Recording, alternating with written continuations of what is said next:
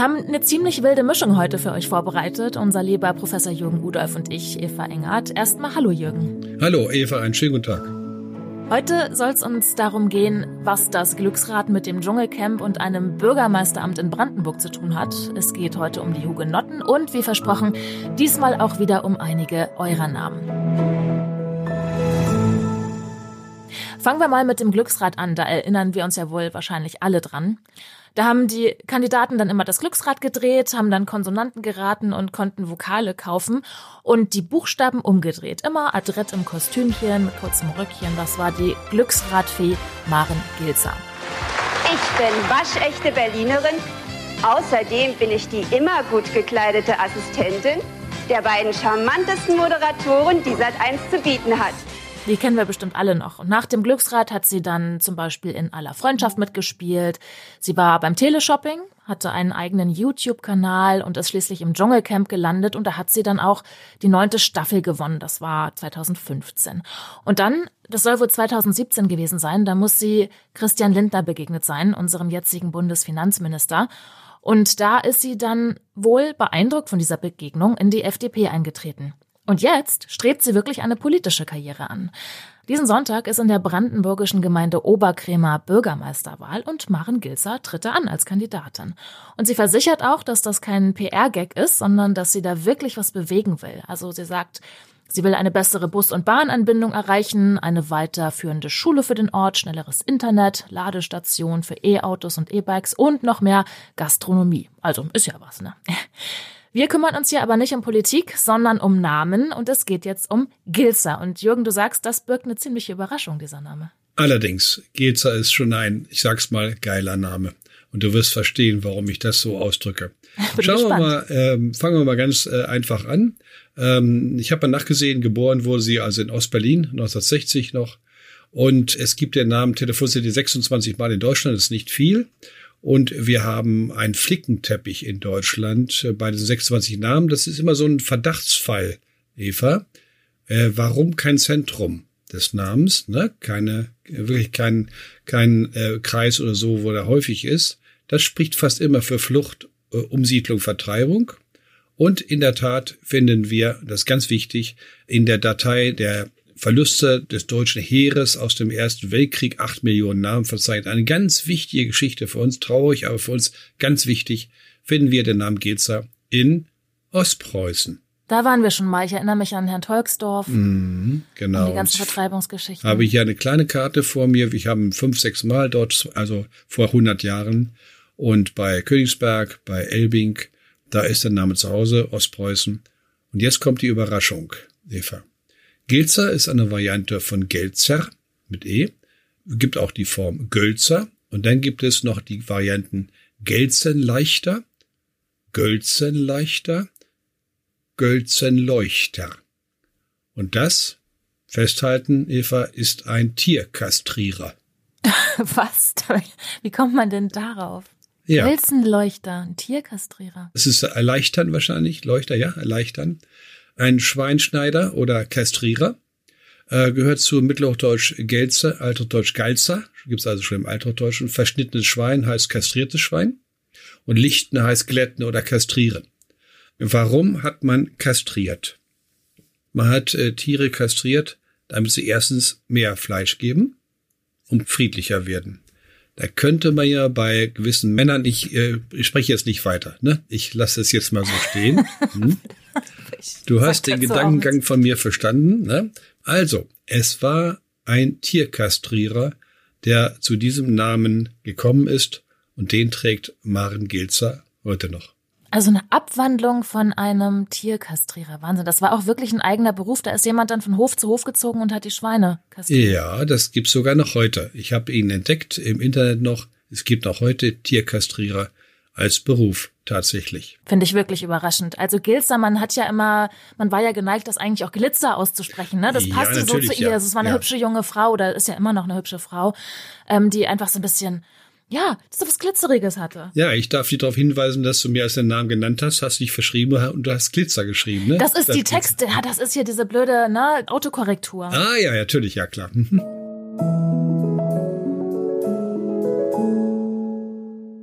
nun zu euch. Wir haben euch ja versprochen, es sind wieder eure Namen an der Reihe und uns haben da ein paar Sprachnachrichten erreicht und wir wollen jetzt klären, was ein paar eurer Namen bedeuten. Hallo, mein Name ist Katharina Steinhoff. Ich wohne in Mittelfranken und arbeite hier als Logopädin. Deshalb finde ich Sprache natürlich auch ein sehr spannendes Thema und mich würde es sehr interessieren, woher mein Nachname Steinhoff denn kommt. Früher habe ich immer versucht, mir den Nachnamen natürlich aus den offensichtlichen Wörtern herzuleiten, also Stein und Hof, wobei ich vermutet hatte, dass sich aus Hof vielleicht irgendwann Hoff entwickelt hat.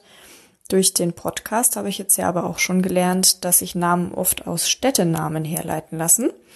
Von daher kann ich zur Herkunft nur sagen, dass mein Papa ursprünglich aus Nordrhein-Westfalen kommt, aus Münster und ich denke, dass der Name seinen Ursprung eventuell dort irgendwo in der Ecke hat.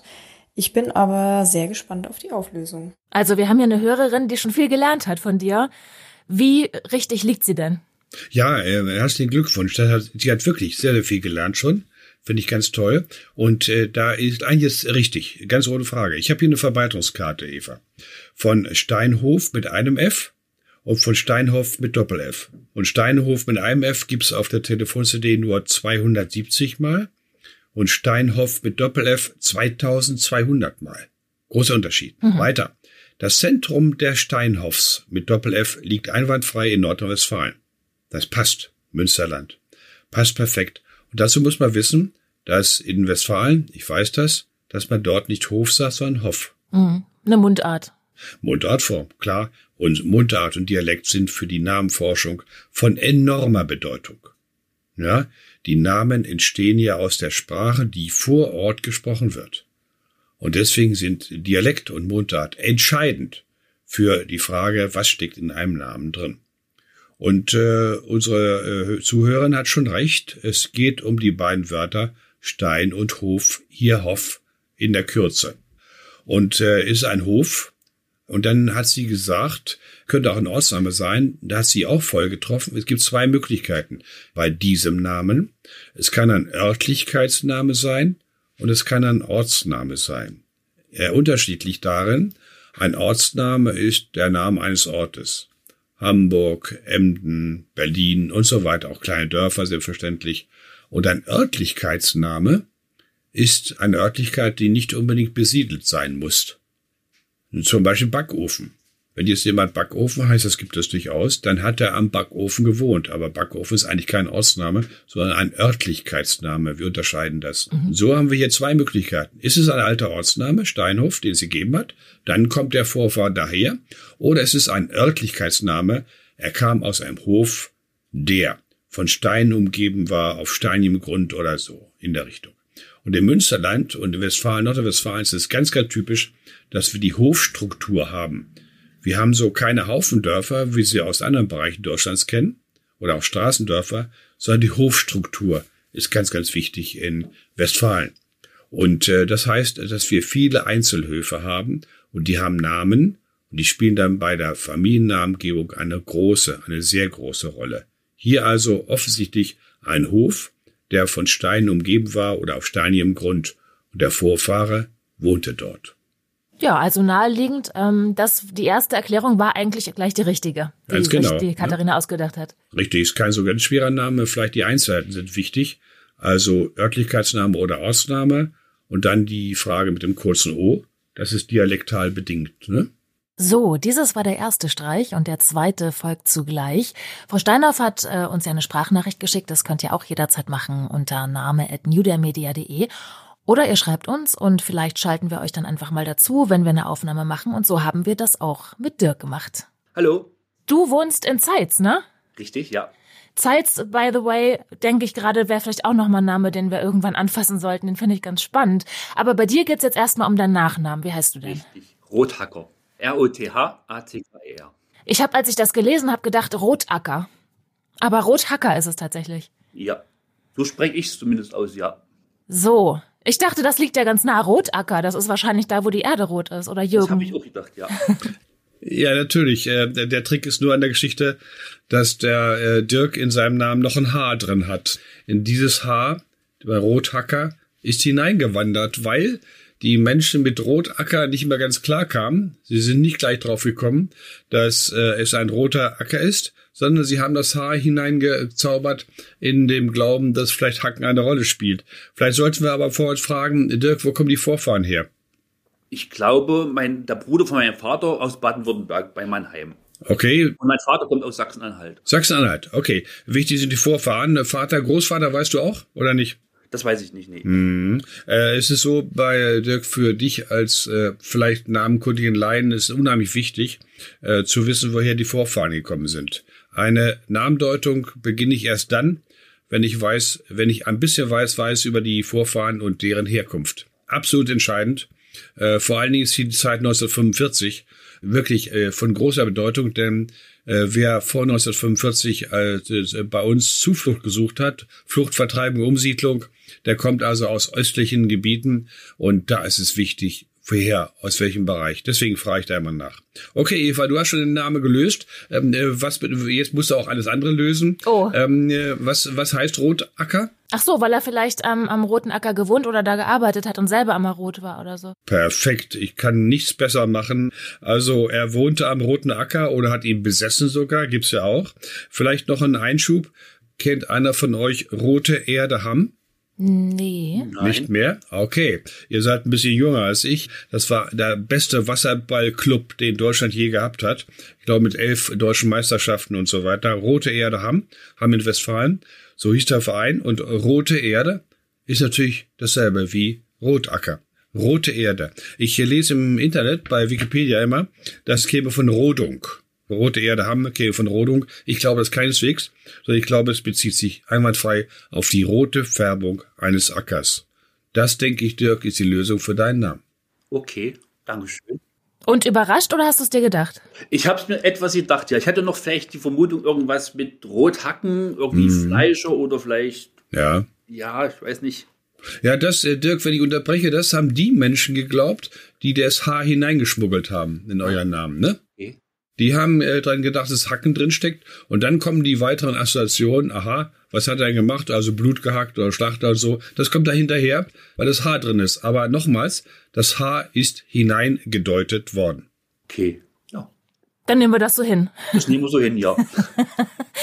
Und ehrlich gesagt, also wenn man mich fragt, finde ich jetzt am Roten Acker wohnen schöner als Fleischhacker. Ja, durch, durchaus, durchaus. Stimmt, ja. Dirk, gut, dann hoffen wir, dass wir dich ein bisschen glücklich machen konnten und dass du ein bisschen schlauer ja. geworden bist. Dankeschön. Und grüßen freundlich nach Zeit. Grüße zurück.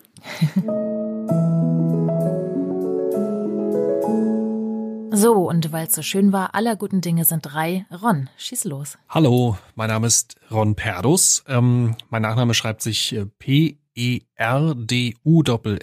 und mich würde sehr interessieren, äh, wo der Namensursprung äh, tatsächlich zu finden ist.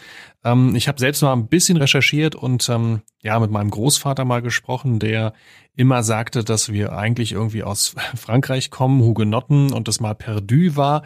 Meine eigene Ahnenforschung hat mich zumindest äh, zurückgebracht nach Merseburg. Da gab es wohl einige Perdus und ja, es ist schwierig, was rauszufinden, weil es tatsächlich äh, mit meinem Namen nur vier oder fünf in Deutschland lebende Personen gibt und das ist alles Familie. Also Vater, Bruder, Tante und niemand hat sich mit dem Namen je beschäftigt und insofern ja, wäre es mal sehr spannend herauszufinden, wo nun wirklich der Ursprung zu finden ist. Vielen Dank. Ja, Perdus, wir haben schon gehört, je seltener ein Name, desto schwieriger die Forschung. Was hast du denn rausfinden können? Ja, das ist völlig richtig. Hier kommt erstmal eine Geschichte mit den Hugenotten, ne? Dass äh, viele, viele Deutsche glauben, sie stammen von den Hugenotten ab. So viele Hugenotten haben wir gar nicht aufgenommen in Deutschland, wo die alle herkommen könnten. Aber es ist ein, äh, ein stehender Redewendung. Ja, Oma hat gesagt, wir stammen von Hugenotten ab. Die sind alle katholisch, kommen aus Bayern, aber Oma hat gesagt, wir sind Hugenotten. Also ähm, g- ganz deutlich gesagt, ich muss das zu 95 Prozent oder mehr immer ablehnen. Nicht, weil ich was gegen Hugenotten habe, sondern weil die Geschichte einfach nicht stimmt. Und es ist ganz einfach festzustellen. Wer glaubt, er sei Hugenotte, geht auf eine französische Seite, wo man jeden Familiennamen in Frankreich kartieren kann, mit äh, Häufung und äh, Anzahl und so weiter. Und wenn man da seinen eigenen Namen eingibt und findet ihn nicht in Frankreich, dann ist man auch kein Hugenotte. Klare Sache, denn nicht jeder, der so hieß, ist dann aus Frankreich geflüchtet sondern es sind natürlich immer welche da geblieben, die keine Hugenotten waren. Und äh, das kann man also ganz leicht feststellen. Auch hier kein Hugenotte. Seltener Name, ich habe etwas mehr gefunden. Telefon-CD von 2002 habe ich zehn Personen gefunden. Ist auch nicht viel. Davon, ja, lass mich kurz gucken, ja, Leipzig, äh, Vogtland, Münsterland, das war's. Mehr ist ja nicht bei zehn. Und dann schauen wir mal, was los ist. Perdu, ja, klingt ja irgendwie ganz gut. Ähm, aber es ist nicht. Der Name ist in der Tat nicht so ganz einfach, aber man kriegt ihn raus. Und zwar ist hier das Us da hinten die spannende Geschichte, Eva. Wurde da wieder lateinisiert? Perfekt, vollkommen richtig. Das wurde latinisiert. Us, also, wir haben eine Zeit gehabt, in der einige Leute, die ein bisschen Ahnung hatten, die etwas gebildeter waren als andere, äh, die Latein und Griechisch kannten, gesagt, oh, mein Name ist so stinklangweilig, ich will den ändern. Dann wurde aus einem Bauer ein Agricola und das klang natürlich viel, viel besser ähm, als der Bauer. Das hat man gemacht oder manchmal hatte man Us dran gehängt. Und die Grundform ist dann ein Pert und das ist eine Variante, eine Mundart-Variante für ein Bert. Und schon hast du die Lösung. Ein Vorname, ja. Genau, genau das ist das. Das ist ein Vorname, der schon sehr, sehr alt ist, der Bert. Äh, den hast du in zwei verschiedene Variationen im Althochdeutschen, als Bercht und als Brecht. Und Berthold Brecht hat gleich beides. Der hat hinten das Brecht und vorne Bert ne, in seinem Vornamen. Eigentlich heißt der Bert Bert. Ja, wenn man so will. Der hat noch ein Holt, dann ne, Berthold Brecht, ne, mhm. hat noch ein Holt dazu. Äh, das ist ein wunderschönes Wort. Es hängt zusammen mit Englisch bright. Das ist hell glänzend.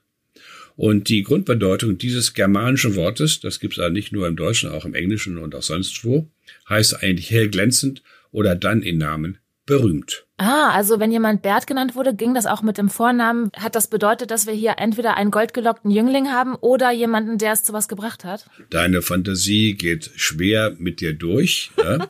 äh, wir müssen folgende Geschichte bedenken. Das ist, war jetzt ein Nachname, aber ist natürlich auch ein Vorname. Und das ist ein Nachname, der aus einem Vornamen entstanden ist. Das ist ziemlich häufig. Du hast so Friedrich als Vorname und als Friedrich als Nachname. Hm. Oder du hast äh, äh, Werner als Vorname und Ilse Werner hat ihn immer gepfiffen, ne? Kennst du vielleicht noch. Ne? Mhm. Und äh, wer gibt die Vornamen? Ja, die Eltern. Der Vater früher meistens. Ja, und der sucht sich dann eben Namen aus. Und das, was hier bei Vornamen, bei Namen überhaupt häufig ist, gerade in germanischer Zeit, ist der Wunsch. Er hat Wunschname. Er möge berühmt werden.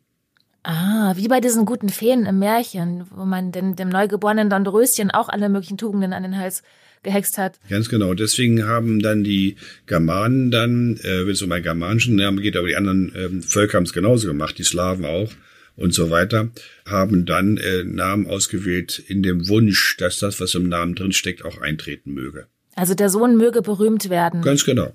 Und das ist also die Grundform. Bert oder Bercht oder Bracht. Und Bert ist dann äh, latinisiert worden. Zu einem P zunächst mal Pert und dann latinisiert Perdus. Ja gut, aber da beim Ron Perdus, da weiß ich, der ist schon eine Person des öffentlichen Lebens. Das ist ein Stück weit dann ja, äh, hat sich die Prophezeiung ja erfüllt. Ja, gut, wenn du so willst. Okay. Ja, du hängst immer noch da an dem Bert. Also, äh, dass der Name auch das dann wird und so. Wenn ich daran denke, dass Siegfried der Nibelungen sage, dass der Sieg und Frieden, da steckt ja auch sehr viel Sieg drin, dass er von hinten wird von Hagen, dann ist der Name ja, ist die Bedeutung Namens ja nicht eingetreten, ne? kann man ja. so sagen. Ne? Das also hat ja nicht zu heißen, das kann klappen, muss aber nicht. Das ist ja reiner Zufall. So gefällt mir das schon viel besser. Hm? Bei einigen Namen, deren Ursprung wir erklären konnten, ging es ja auch um die Hugenotten immer wieder. Da sagtest du, oft glauben ja die Leute, da könnte der Ursprung ihres Namens liegen. Das klingt ja irgendwie auch nett, wenn das französischen Ursprung hat, aber das ist dann meistens doch anders. Aber jetzt wollen wir uns mal diesen Einfluss dieser französischen Einwanderer und Flüchtlinge näher ansehen. Wir haben ja bisher oft von Germanen und Slawen, Römern und Dänen gehört, die sich irgendwie in unseren Namen widerspiegeln, auch Indogermanen, aber eben französischen Einfluss gibt es auch. Und das sehen wir dann insbesondere in Potsdam. Jürgen, da hat ja der große Kurfürst die Hugenotten 1685 empfangen. Warum eigentlich, weißt du das? Ja, die Geschichte beginnt am 22. Oktober 1685 mit dem Edikt von Nantes. Äh, das heißt, die Aufhebung des Edikts von Nantes durch den französischen König durch das Edikt von Fontainebleau. Äh, das stellte den protestantischen Glauben unter Strafe. Konsequenz, man flüchtet. Äh, ja, und dann gab's die Bartholomäusnacht, als der Führer der Hugenotten die französische Königstochter heiraten sollte. Und das war ein grausamer Hinterhalt. Äh, die Hugenotten versammelten sich zur Hochzeit äh, in Paris und sie wurden zum größten Teil niedergemetzelt. Es war also sozusagen ein Trick der katholischen Liga. Grauenhafte Geschichte. Bartholomäus Nacht in Paris. Man flieht aus Frankreich, wenn man seinen Glauben nicht aufgeben will. Geschätzt 200.000. Wohin? Die meisten nach Preußen, England, Schweiz und in die Niederlande. Also Länder, die vor allen Dingen äh, protestantisch geprägt waren. Und äh, in Preußen, was uns jetzt interessiert, wurden etwa 20.000 aufgenommen. Dann kannst du sehen, 20.000 Hugenotten, dass es nicht allzu viele Familiennamen gibt, die auf einen Hugenotten-Namen zurückgehen. Äh, neben Brandenburg-Preußen wurden auch einige aufgenommen in Baden, Franken, im Fürstentum Bayreuth, Hessen, Kassel, Württemberg, Sachsen und Kurpfalz. Die boten also den äh, Protestanten Unterkunft ein. Und um 1700 machten die französischen Protestanten etwa ein Fünftel der Berliner Bevölkerung aus. Das war schon eine Menge. Ach ja, dann findet man da aber heute ja vielleicht doch noch irgendwelche ja. Einflüsse. Also welche Beispiele haben wir denn da? Zum Beispiel Namen wie Grand und so weiter. Hier gibt es eine ganze Reihe. Und dieses Edikt, das war ein Edikt von Potsdam am 29. Oktober 1685. Das nächste wichtiger Punkt ist, wenn du einen Namen hast, der vor 1685 in Deutschland zu finden ist, dann ist er wahrscheinlich kein Hugenottenname. Ja, da waren die ja noch nicht da. Ja. Äh, das ist auch wichtig. Wer aus Schlesien kommt und glaubt, sei Hunderte, hat auch ein Problem, denn Schlesien gehört zu der Zeit noch zu Österreich-Ungarn. Mhm. Und Österreich hat natürlich keine Hunderten aufgenommen katholischer Staat. Ja gut, jetzt wissen wir also, wie wir erkennen können, dass wir es nicht mit einem Hugenottennamen zu tun haben. Aber wie erkennen wir denn jetzt, dass es einer ist? Ja, wir haben zum Beispiel Baudouin, der wird geschrieben B-A-U-D-O-I-N, der ist in Potsdam nachgewiesen. Wir haben Berault, also ich sag's mal so, wie es geschrieben wird, Berault, Beraut, natürlich gesprochen Berot. Wir haben Bergerot, wir haben äh, Berat, und so weiter. Man erkennt sie oft äh, schon an der Schreibung. Wir haben äh, Bruguière geschrieben, also Bruguière gesprochen. Wir haben Brousset und so weiter. Also eigentlich ist es so, Eva, dass wir die Namen einer Schreibung schon relativ gut erkennen können. Und das Internet ist inzwischen eine ganz, ganz große äh, Stütze. Hilft auch der Blick ins Internet. Und zwar, man nimmt seinen eigenen Namen, wenn man glaubt, man so hunderte und er gibt dahinter Hugenotte ein, ne? also die beiden Wörter. In Anführungszeichen möchte ich hinweisen, denn dann sucht Google genau nach diesem Wort und nicht nach äh, ähnlichen Wörtern. Das ist eine ganz wichtige Hilfe. Und äh, wir haben zum Beispiel bekannte Namen wie de Maizière. Unser ehemaliger Verteidigungsminister. Genau. Äh, und war auch äh, General in der Bundeswehr, ein anderer und so weiter. Äh, ganz bekannte Familie. Also, dann hilft, wie gesagt, das Suchen mein Name plus Hugenotte. Und dann wirst du, ich würde sagen, in 90 Prozent wirst du fündig. Kriegst du Hinweise, denn 1685, äh, ab da haben wir in Preußen gute Belege, gute Sammlungen. Wir haben auch Bücher über die Hugenottennamen. Ein Standardwerk ist von Juan Zamora über die deutschen Hugenottennamen, eine Doktorarbeit. Also, Hugenottennamen kriegt man im Allgemeinen relativ gut raus. Und ich sage es nochmal, Vorsicht, wenn jemand behauptet, sein Name sei hugenotischen Ursprungs. Ist oft nicht der Fall. Ich habe mich gefragt, warum heißen Hugenotten eigentlich Hugenotten und habe äh, nachgeguckt und da finden sich zwei mögliche Erklärungen im Internet. Die eine Erklärung ist, dass dieser Name womöglich auf den alemannischen Begriff für Eidgenosse zurückgeht oder aber auf den Genfer Freiheitskämpfer Hugues und so, dass seine Anhänger dann Huguenots genannt worden sind und die hat man dann angedeutscht als Hugenotten. Was glaubst du? Die zweite äh, Möglichkeit dürfte die wahrscheinliche sein. Es ist äh, dann auch ein Schimpfname natürlich gewesen von den Katholiken für die Protestanten. Und das, sowas wird dann oft verselbstständigt sich dann und das übernimmt man dann gerne auch stolz, wenn man so negativ belastet ist. Ich denke, die zweite Erklärung ist die richtige. Was ich noch sagen wollte, es gibt noch eine Methode, Eva ganz schnell festzustellen, ob man Hugenotte ist. Man glaubt also, der Name käme aus Frankreich. Dann geht man auf eine Seite, die heißt geopatronym.com geopatronym.com und gibt da seinen Namen ein. Das ist eine Seite, in der jeder französische Familienname vorkommt, äh, eingegeben ist, und zwar mit Streuung und Vorkommen. Und wenn man seinen eigenen Namen dort nicht findet, Eva, dann ist man auch kein Hugenotte. Ziemlich eindeutig. Denn nicht alle, die so heißen, sind natürlich geflohen, nicht alle waren Hugenotten, sondern nur ein Teil. Und man muss seinen eigenen Namen eigentlich in Frankreich finden, wenn man glaubt, er sei Hunderte. Noch ein Hinweis, es gibt ja auch Belgien, waren auch Wallonen, sind ja auch katholisch und französisch geprägt. Und dort gibt, heißt die Seite Familiennamen mit doppel-a.be. Und dort kann man in Belgien suchen. Es kann auch sein, dass dann äh, der Name von dort kommt. Wie gesagt, wenn der Name in beiden Seiten nicht vorkommt, auf beiden Seiten nicht vorkommt, dann ist man auch kein Hugenotte. Ziemlich sicher. Jetzt haben wir die ganze Zeit über Familiennamen gesprochen. Andere Bevölkerungsgruppen hatten ja auch durchaus Einflüsse auf ähm, Städtenamen, Flussnamen vielleicht nicht, weil die schon älter sind. Finden wir hugenottische Einflüsse auf Ortsnamen? Oh, ich überlege gerade. Nein, ich glaube nicht. Denn zu der Zeit, wo sie äh, nach Preußen kommen, nehmen wir das mal, sind die Ortsnamen vergeben. Ah ja, mir fällt was ein. Es gibt eine Hugenotten eine Enklave, kann man sagen, im Norden von Hessen. Bad Karlshafen ist das Zentrum, gibt es auch ein deutsches Hugenottenmuseum, sehr sehenswert, klein, aber sehenswert. Und dort haben wir einige kleine Orte, die von Hugenotten angelegt wurden, weil der Herrschende in Hessen-Kassel hat ihnen erlaubt zu kommen. Und äh, dort gibt es einige Orte, die an die Hugenotten erinnern. Völlig richtig. Aber das sind dann Neugründungen. Städte, die schon bestehen, haben ja schon ihren Namen. Und der wird eigentlich nicht mehr verändert. Wir wollen an dieser Stelle auch nichts mehr verändern an dieser Folge. Wir haben es geschafft für heute. Wir haben was über die Hugenotten gelernt. Drei von euch wissen jetzt, wo ihr Name herkommt. Und wir haben rausgefunden, wo die ehemalige Glücksradfee und vielleicht künftige Bürgermeisterin von Oberkremer ihren Namen her hat. Wenn ihr neugierig seid, was es mit eurem Namen auf sich hat, ihr wisst ja, ihr könnt uns schreiben oder Sprachnachrichten schicken an name@newdaymedia.de und egal was ist, wir hören uns dann kommenden Freitag wieder, wenn ihr mögt. Bis dahin.